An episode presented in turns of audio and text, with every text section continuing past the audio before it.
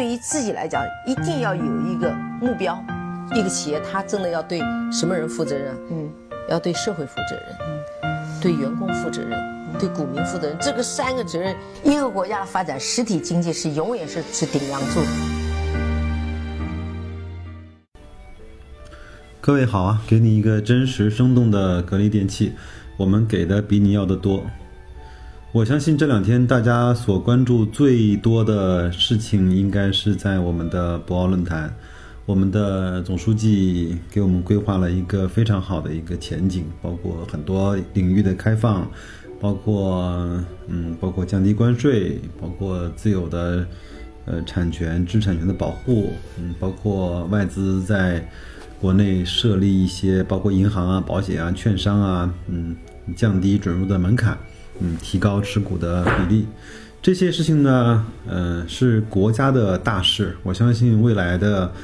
几年之内都会影响到我们整个的生活和我们的投资，但是那个事儿呢太大了，嗯，我们作为至少我吧，作为升斗小民呢，没有办法去做评论和做研究，嗯，那我们就做好我们自己的事情。但是呢，呃，董明珠董总也在博鳌论坛参加会议。那在四月九号那一天呢，新浪财经和郑和岛呢联手主办了一个呃博鳌新浪财经之夜，那郑和岛夜话。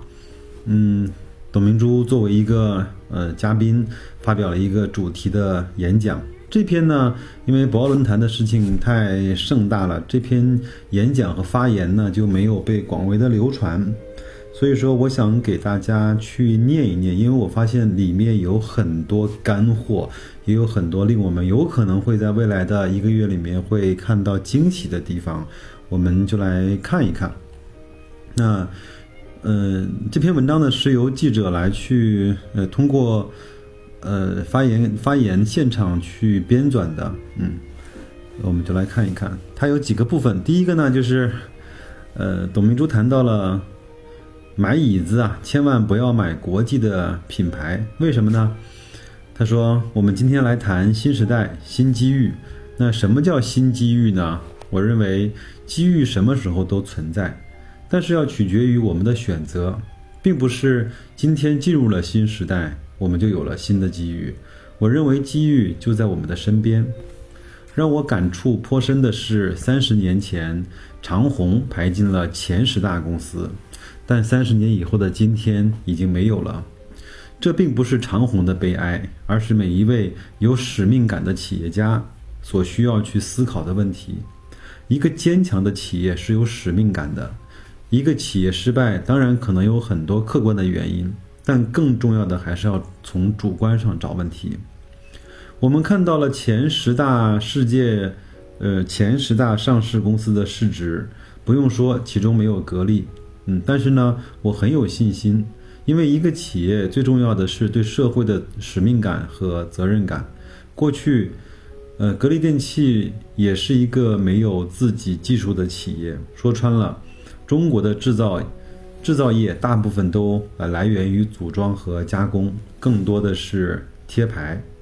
呃，这个上面呢，我稍微的插一句话，在九几年的时候，格力刚刚成立的时候，那个还不叫格力，叫海力空调的时候，确实也是和众多的小空调厂一样的去呃采购外国的一些零部件来去加工。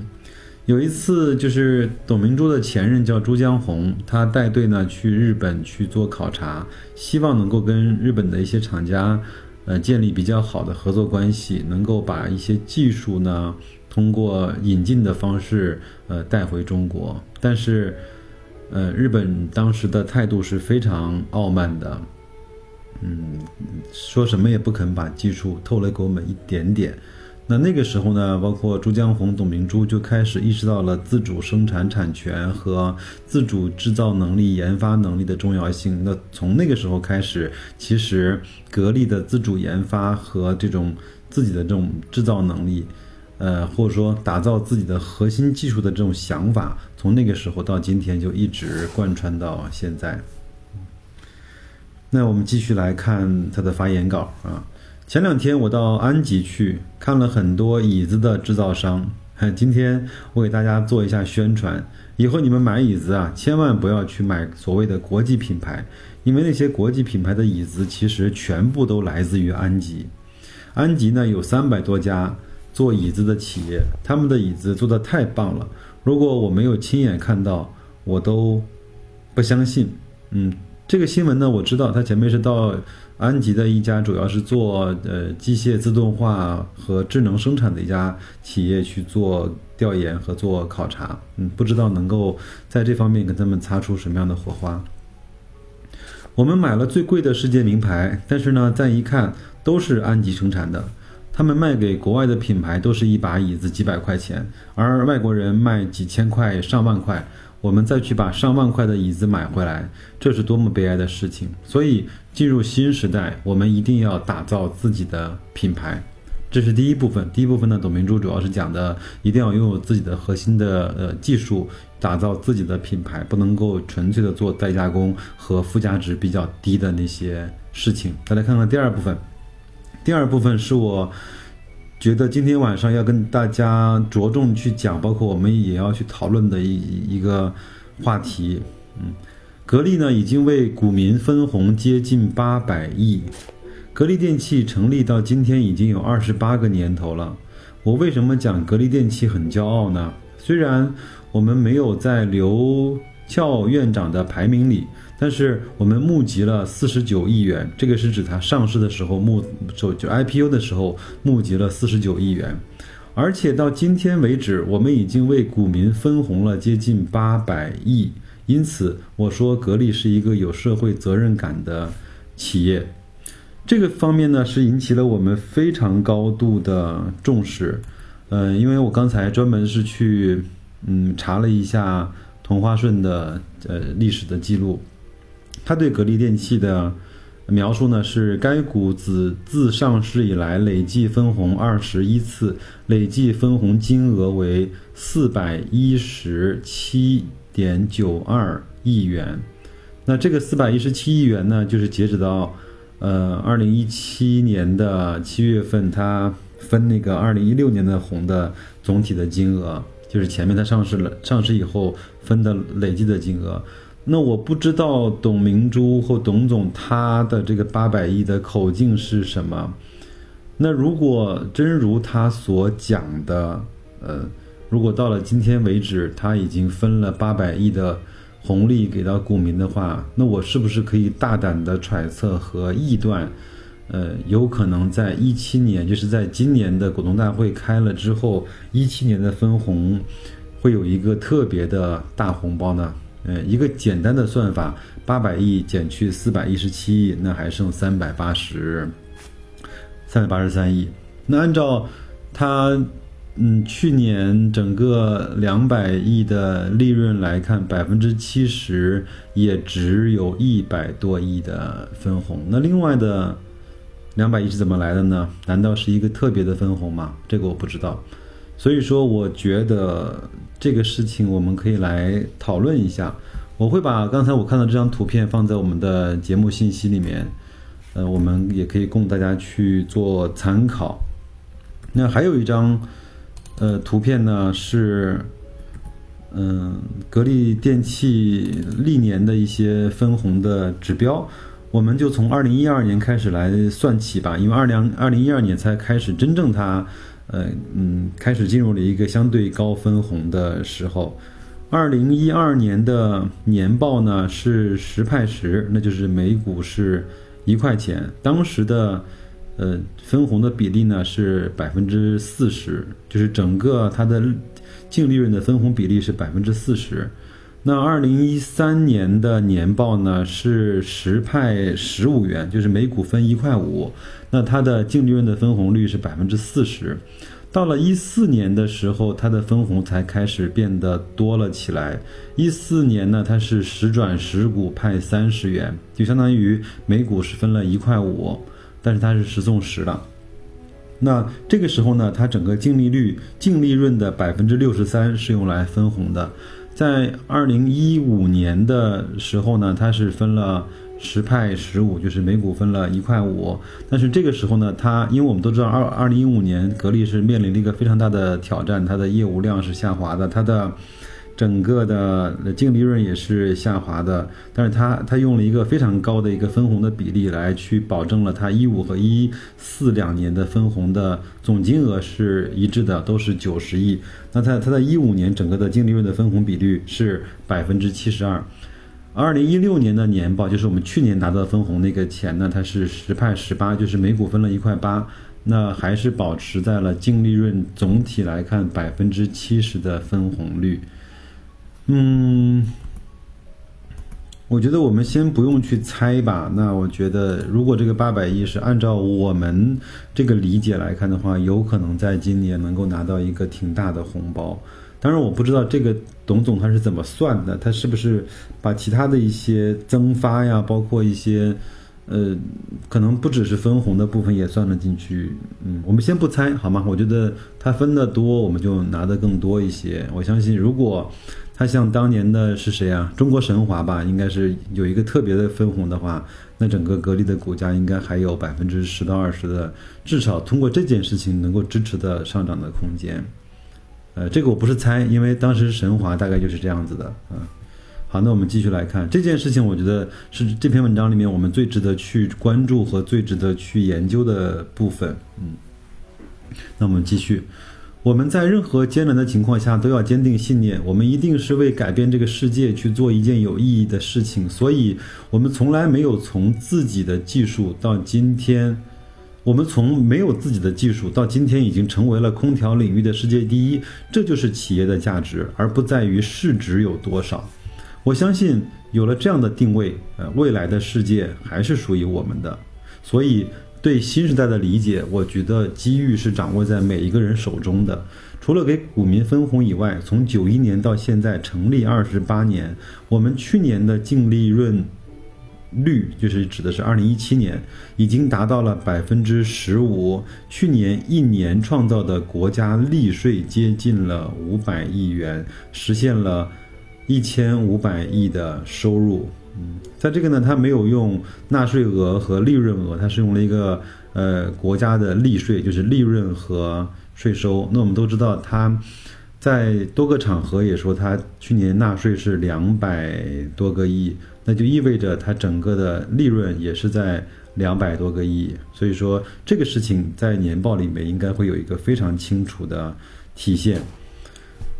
嗯，利税接近五百个亿之后呢，实现了一千五百亿的收入。嗯，董明珠又说：“我用这三个数字来告诉你，别看上面那些企业大，但是不一定能够坚持多久，尽管它的市值都很高。”嗯，这句话如果在当场现场讲的话，还真的是符合董明珠她的快人快语啊。嗯，再来看看第三部分。嗯，他说去年不敢讲的话，今年我要说。在今天这样一个新的时代，我们更要解决的问题是，呃，不要急于浮躁，不要被外面的世界困惑了眼睛，要坚定自己的信念。大家都知道格力空调做的最好，其实大家不知道的是，格力在智能装备领域依然做得很好。我们已经有了自己的数控机床。去年呢，我在这儿不敢讲这个话。今年我在这儿告诉大家，所有一切的这些技术都是源自于我们自己的团队。我们是从一张白纸做出来的，彻底颠覆了中国制造业传统的思维，靠拿别人的技术来发展。合资引进是我们最常用的名词，但是我们坚持走自主创新之路。只有自己掌握核心技术，才能够成为一个真正的创造者。只有真正掌握了核心技术，你才敢讲你是为人为人类服务的，否则我们仅仅是赚钱的工具而已。我们并不是要求大家跟我们一样，但是中国的企业要想走向世界，希望有更多的企业能够坚持这一份信念，走自主创新之路才有未来，走自主创新的道路才可能掌握明天。当然，今天为什么提出来从注重数量的发展？转向注重质量的发展，因为我们大而不强，因为我们的产品在国际上是没有地位的。世界品牌评选的时候，几乎没有一个是中国的品牌，因为没有掌握技术，所以你做不到。前几天大家都在讨论一个问题：国际上有很多的标准，但是中国没有自己的标准，这怎么能够走向世界呢？实际上，一个国家强不强大，就是看你能不能够掌握制定标准的能力。怎么样才能够有定标准的权利呢？这就需要你的技术比别人领先很多。回顾过去的十多年，我们的企业标准是低于国家标准的，但是我们后来突然就反过来说，企业标准一定要去高过国家标准，高于国际标准，这是为什么呢？这句话倒过来就是说，我相信坚持。企业自己的标准高于国际标准的时候，就意味着我们开始成长，就意味着我们，呃，中国以后可以制定国际的标准。在前一段时间，应该是看过一些新闻，就是格力是参与了，我忘了是加拿大还是美国某几项制冷技术标准的制定。嗯，这个我觉得慢慢的就。符合了刚才董明珠所讲的，我们要开始参与制定一些标准的能力了。再来看看第四部分啊，靠眼泪无法解决问题，唯一的办法是战斗。我们每个人都是有梦想的，特别是在今天在座的一些企业家，其实呢都是很辛苦的。我经历过，相信各位的感觉都是一样的。我平常跟别人说我很坚强，我从来都不会哭，但是我相信肯定有哭过的那一次，因为只有哭过才能够体会到那个不容易。但是呢，我们今天靠眼泪是无法解决问题的，唯一的办法就是战斗。这也跟我的性格有关系，我这个人呢就特别好斗，但是这种斗呢，它不是像神经病一样，不是像疯子一样，跟这个也吵，跟那个也斗，不是的，我们的斗呢是为了真理。是为了我们的梦想和自己的追求而去斗。在过去的一段时间里，评价一个人是否成功，主要看他拥有多少资产，用资产来衡量一个人是否成功。我觉得并不完整。真正的成功是能够给别人带来改变。如果一个企业不行了，证明这个企业不扎实，没有能够真正感动和改变别人。或者是能够给别人带来幸福，对新时代的理解不应该是简单的机遇机会。比如说，大家都说互联网的时代到了，马上全部都搞 IT 行业。但是你有没有发现，如果没有实体行业的支撑，IT 有多少用处呢？所以我们不能够用一个否定另外一个，用另外一个否定这个。同心协力也是未来新时代的关键词，携手同行，这是未来发展的趋势。就像今天讲的贸易战一样，贸易战本身就是不公平的，所以中国还要强大。只有我们强大到美国不敢跟我们打贸易战的那一天，我们就成功了。最后呢，祝愿今天在这里的每一位，在新时代都能够找到自己最想要的梦想。我相信，只要我们的，只要我们坚持自己的信念，我们的梦想就会成功。这虽然是一篇公开的发言稿啊，但是我们第二部分刚才讲那个，呃，董明珠讲了一个有几个数字，我们还是要去，嗯。格外的关注。第一个是我们为股民分红接近了八百个亿，这是第一个数字。第二个数字呢，呃呃，去年的利润率，嗯，在公开场合已经说过不止一次了，达到了百分之十五。那去年一七年创造的国家利税接近五百亿，那就是利润加上税收，呃，接近了五百亿，实现了一千五百亿的收入。很多时候呢，我们在论坛里面聊天，跟朋友聊天，我们说格力呢就是一手名牌，它就是它就是一副特别好的牌，你不也你你也不用去装，我觉得，但是你也不用去太妄自菲薄，这副牌非常好，无论是这个预期在市场上通过什么样的形式得到了体现，但是这副牌它就是一副好牌，而且从现在来看下去，未来的几年它依然会是一副。不差的牌，嗯，那所以我们在这个时候去持有格力，嗯，应该来说是很放心的，也应该来说我们是可以睡好觉的。应该来说，我们如果被嗯关在一个岛上，手里面只能够买上个一只股票、两只股票的话，那格力有可能就是我们在孤岛行动的时候要去持有的那一只。嗯，好吧，那关于我在文章里面讲的八百亿的分红、五百亿的利税，那你是怎么来去理解呢？也欢迎你在后台给我呃留言。另外呢，我也是希望各位听完这个节目之后呢，在那个喜爱值，就是那个点赞红心的部分，给我点个赞。我知道有多少人是听到了这些节目，并且对这个节目相对还是比较满意的，好吗？各位，谢谢，再见。